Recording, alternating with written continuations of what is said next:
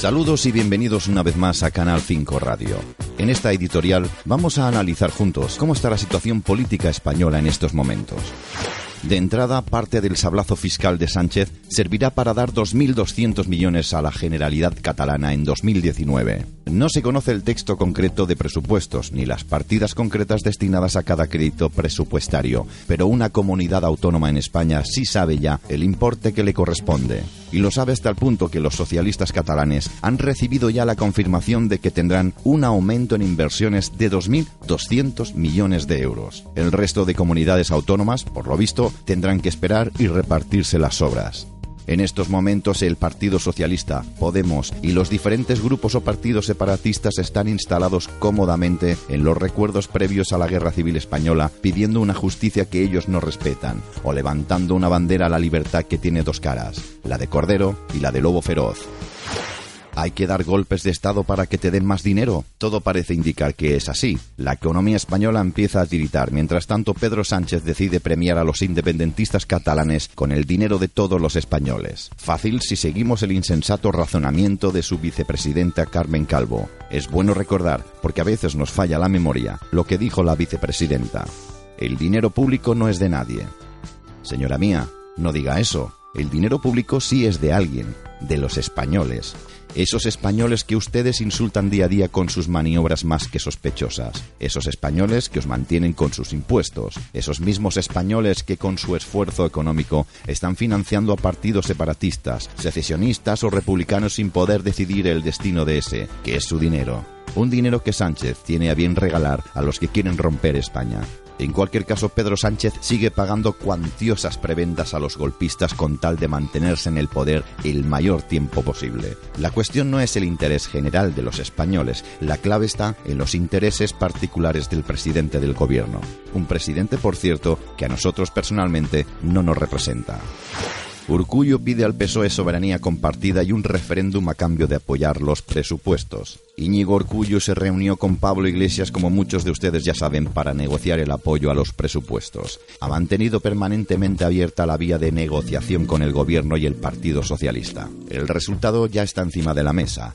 El PNV sabe que debe mantener una apariencia separatista para no perder el voto de su base más radical, pero también sabe que el acercamiento a esa ruptura plena con el resto de España le llevaría a una situación donde los que más ganarían no serían ellos, sino EH Bildu y sus aliados de Podemos. Por esta razón, las conversaciones con Iglesias han servido para impulsar una vía intermedia que también permite a Podemos mantener un cierto liderazgo sin ceder el testigo a partidos separatistas puros. La cosa se está complicando. Señor Sánchez, es usted el único presidente en los 40 años de democracia que no ha sido elegido en las urnas. Bueno, en realidad sí que lo han elegido, pero lo han hecho los etarras, Terra Lliura, los rompespañas y los antisistema. Desde luego que si pretendía que nos acordáramos de usted en los próximos años, lo ha conseguido, pero no para bien.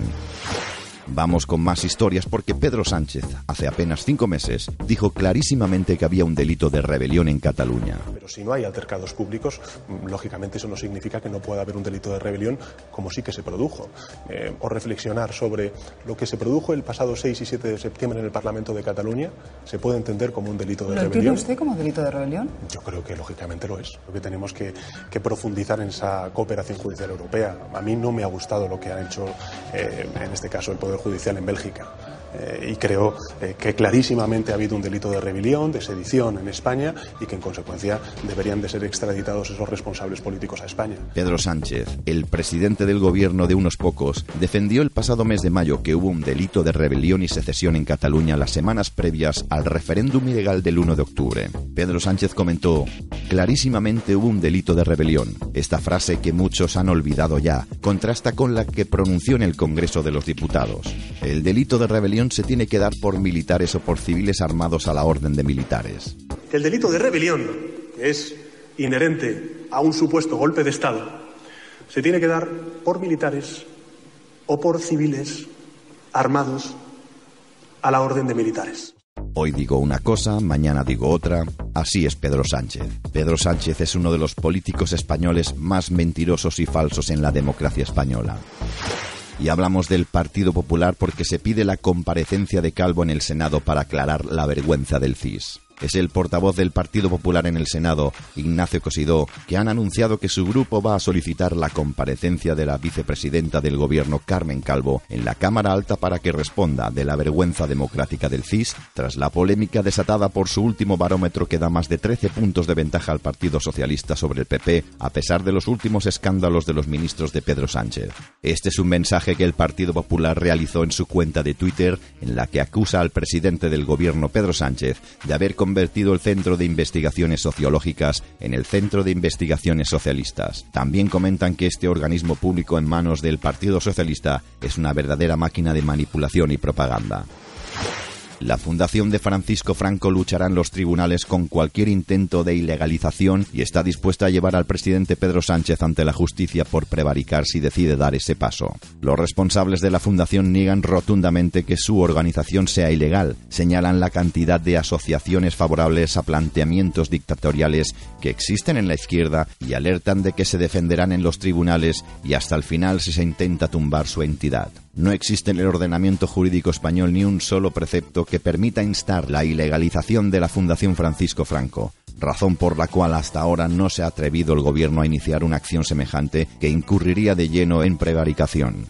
La izquierda trata siempre de imponer una censura sobre todo aquello que ellos creen que no es aceptable o puede desmontar todas sus mentiras. Son personas intolerantes, agresivas, antiprogresistas y anticultura. Ahora la izquierda quiere cambiar hasta la historia de Hansel y Gretel, porque Gretel, la mujer, está en casa cocinando y no su marido, o quieren cambiar el cuento de Caperucita Roja porque dicen que llevar falda es machismo. A ver si lo entiendo, en España pudo hacer apología de ETA, de los crímenes de Paracuellos, del genocidio de las checas, de los golpes de Estado del 31 y el 34, de los crímenes de Stalin, de Mao, de Carlos Sastra de Esquerra Republicana en Cataluña, pero no puedo decir que Franco hacía pantanos. Por otro lado, el Parlamento Europeo aprobó una resolución contra las asociaciones franquistas y nazis. Podemos estar o no en contra, pero bueno, lo que no puede haber es un doble rasero, es decir, que existan asociaciones comunistas que hacen apología al odio, de la miseria, del genocidio religioso, los que van contra de toda lógica y ética moral, son apoyados, los excusan y los justifican.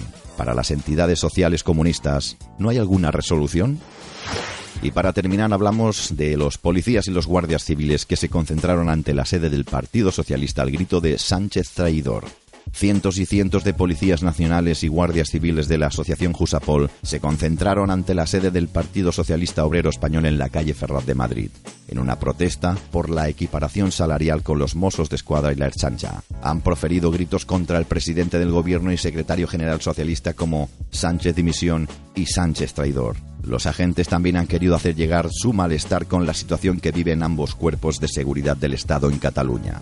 Los policías se han concentrado ante la sede central socialista, pero también frente a las principales sedes territoriales como Palencia, Castellón, Jerez, La Coruña, San Sebastián, Victoria, Zaragoza, Asturias, Almería, Cantabria, Tenerife y Pontevedra. En todas ellas han denunciado lo que consideran un engaño. Solo van a cobrar una subida al complemento específico